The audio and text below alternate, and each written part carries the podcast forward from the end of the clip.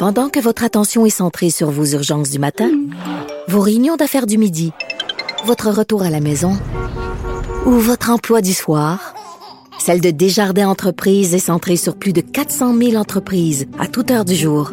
Grâce à notre connaissance des secteurs d'activité et à notre accompagnement spécialisé, nous aidons les entrepreneurs à relever chaque défi pour qu'ils puissent rester centrés sur ce qui compte, le développement de leur entreprise. Avocat à la barre. Avec François-David Bernier. Des avocats qui jugent l'actualité tous les matins. Procès criminel de Gilbert Rozon cette semaine euh, pour euh, attentat à la pudeur, viol, les accusations de l'époque. Euh, c'est un procès que j'ai suivi et je voulais en parler avec un criminaliste chevronné qu'on connaît au Québec, maître Jean-Pierre Rancourt qui est avec nous. Bonjour. Bonjour à vous. Euh, Maître Rancourt, bon, on a besoin de vos lumières. On veut comprendre euh, ce procès-là que vous avez suivi. Euh, OK, on va commencer par le début. Là, dans le fond, il y a deux, deux accusations. On parle de viol. Viol, ça n'existe plus. C'est ceux de l'époque, là. C'est les accusations de l'époque. Oui, c'est ça. Le viol, mais ça correspond aujourd'hui à l'agression sexuelle. Mhm. il, y a, différents types d'agressions sexuelles. Il y a le, toucher, par exemple, jusqu'à la pénétration, qui est le plus grave, qui équivaut mhm. au viol de l'époque. OK. Et l'attentat à la pudeur, là, les gens se disent, c'est quoi ça? Ben, c'est un, aujourd'hui une agression sexuelle simple, par exemple. Toucher à quelqu'un, où vous exhibez à l'époque euh, quelqu'un qui s'exhibait pouvait atteindre la pudeur des autres en, public. Mais normalement, c'était un, simple toucher à une fesse ou un sein ou euh, autre. Donc, dans, le cas de Roson, on sait qu'il y a deux événements. Il y a l'événement de la, veille devant le feu de foyer où est-ce qu'il aurait essayé de, mettre sa main à sa petite culotte, à sa brassière. Ça, ça serait l'attentat à la pudeur. Et le lendemain matin, où est-ce que la plaignante disait que Gilbert Roson s'était retrouvé sur lui là, ça serait le viol en quelque sorte. Absolument. Et je peux vous dire que le procès s'est déroulé assez rapidement. Là. Mhm.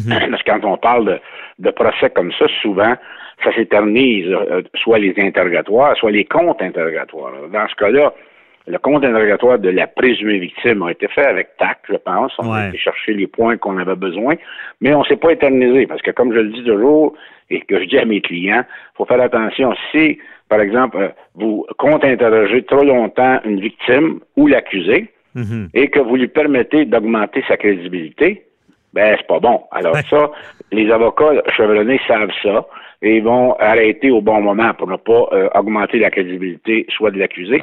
Dans le cas de l'accusé, on a vu que Maître Ménard l'a arrêté assez rapidement. Il a posé des questions, mais quand il a vu qu'il ne va pas passer à travers, Mhm. il, a, décidé d'arrêter parce que sans ça, il a augmenté sa crédibilité. Ben oui, c'est ça. On va en parler. Oui, euh, des, fois, comme on dit, un avocat ne pose pas une, une question s'il ne sait pas la réponse. Puis moi, je, l'ai déjà dit dans des dossiers, des fois, l'avocat de, la défense ou à l'opposé fait un meilleur job que nous-mêmes parce qu'en étant contre-interrogatoire, il, donne la, possibilité à la personne interrogée de se faire valoir plus facilement. Donc oui, jeu dangereux. Et eh bien là, on va décortiquer ça un peu. Mettons le contre-interrogatoire de, de la défense. On mettait beaucoup l'accent sur, euh, euh, euh, la date de l'événement. En quoi la date que, ça se soit passé, euh, parce que la plaignante semble dire que c'était durant l'été, et M. Roson dit que c'est à l'automne. Qu'est-ce que ça peut jouer dans le dossier que ça ne soit pas la même date? Ça change absolument rien. La défense essayait un petit peu de miner la crédibilité en disant vous vous souvenez de l'événement, vous ne souvenez pas de la date du mois, par exemple, ou ces choses-là. Mhm. Alors, c'était un essai, mais ça n'a pas donné grand-chose. Donc, ça ne change rien euh, la juge est, bien au fait qu'il y a eu des événements qui sont produits, que ce soit en septembre, en octobre ou au mois d'août, mhm. euh, il y a eu des événements, les deux l'admettent. Parce que ça fait 40 ans aussi, les deux l'admettent.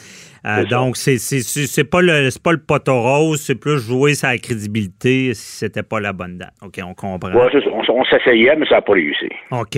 Et là, on voyait aussi en contre-interrogatoire, oui, qui était quand même était assez poli, mais on voyait qu'elle essayait euh, de faire dire à, la plaignante qu'elle euh, semblait ne jamais avoir signifié son refus. le, matin, elle dit que elle faisait dire que la plaignante disait ben finalement j'avais dit non la veille, je me suis laissé faire. Ça, en quoi ça peut jouer dans le dossier?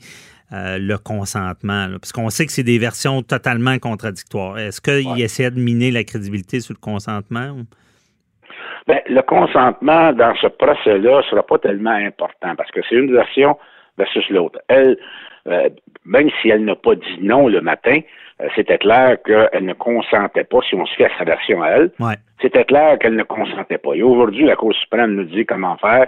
Il faut que euh, la, victime qui ait un consentement clair pour l'accusé. Il ne faut pas que l'accusé se ferme les yeux du wishful blindness et dise ben, je pensais qu'elle voulait. C'est plus comme ça, comme c'était comme il y a 30 ans. OK, bien ça, c'est intéressant. À l'époque, c'était pas le consentement était pas aussi bien défini que maintenant. Maintenant, quelqu'un qui s'aveugle volontairement, euh, la fille ou le gars est totalement ivre et du bah, elle m'a pas dit non, ça marche plus, ça. Non, non, ça marche plus. Ça marchait il y a 30 ans. J'ai fait beaucoup de procès de viol devant juré. Et euh, à l'époque, les citoyens disaient ben, écoute, si tu t'es pas débattu, euh, c'est parce que tu voulais. si tu t'es pas si t'as pas crié, c'est parce que tu voulais. dans ce temps-là, c'était ça. Aujourd'hui, mm. c'est plus ça du tout. Là.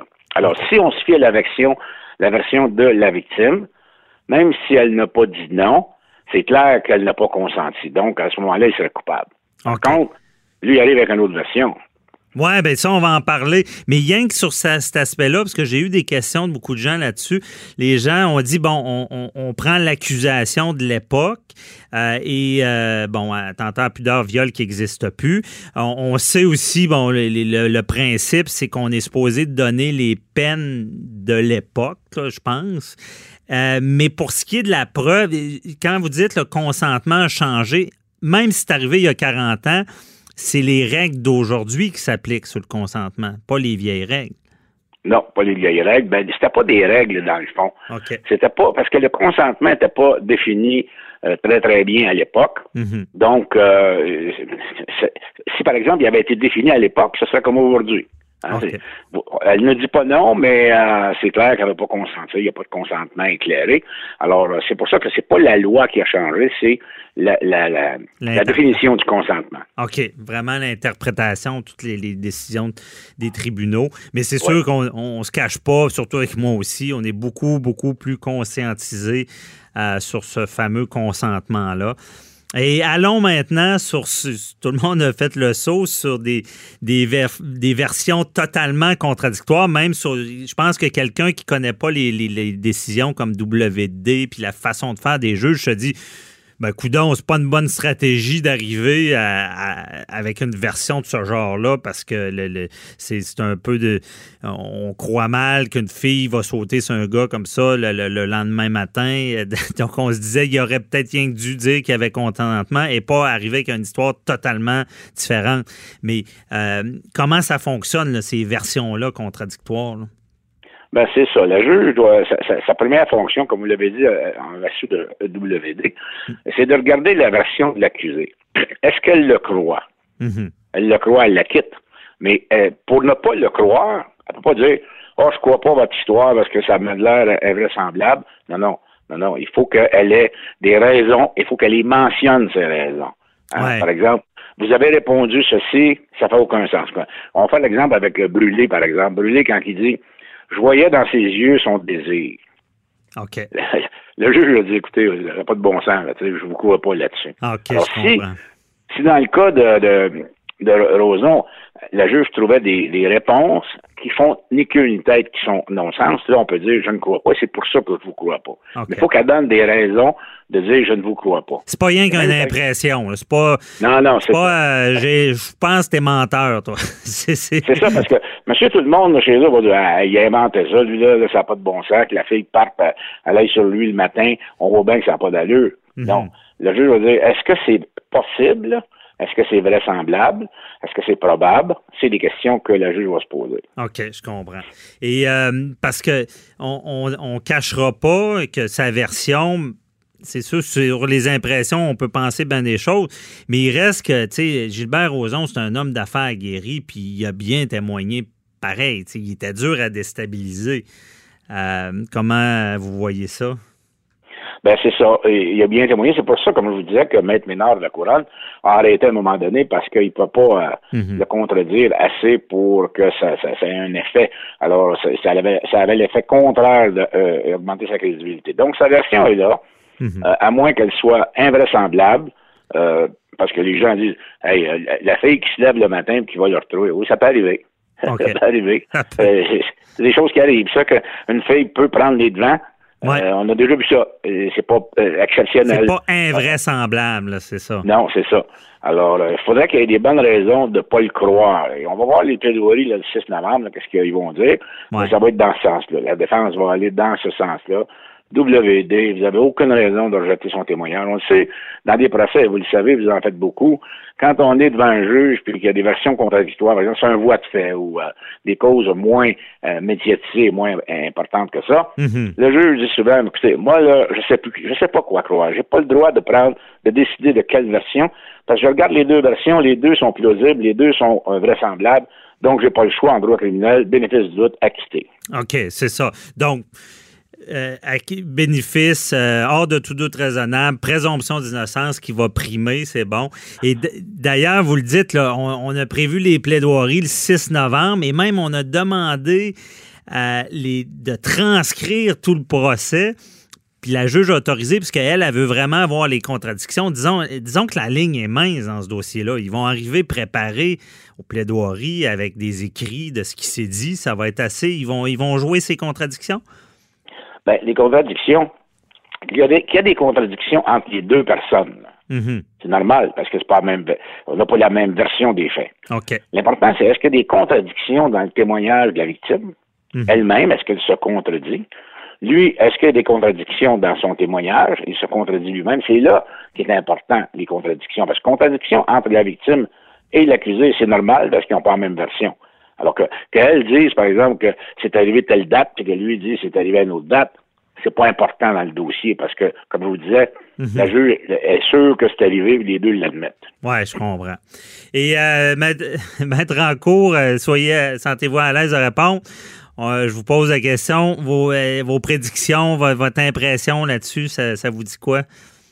Ben, vous savez, moi, j'ai pas suivi le procès à la cour. Ouais, mais... j'y vais avec ce que les médias nous rapportent. Mhm. euh, j'ai pas vu de contradiction majeure dans le témoignage de l'accusé. Donc, en vertu de la loi, mhm. normalement, la juge devrait l'acquitter. Mais ça, c'est une opinion oui, c'est ça. On, sur les médias. On vous en on vous en tiendra pas rigueur.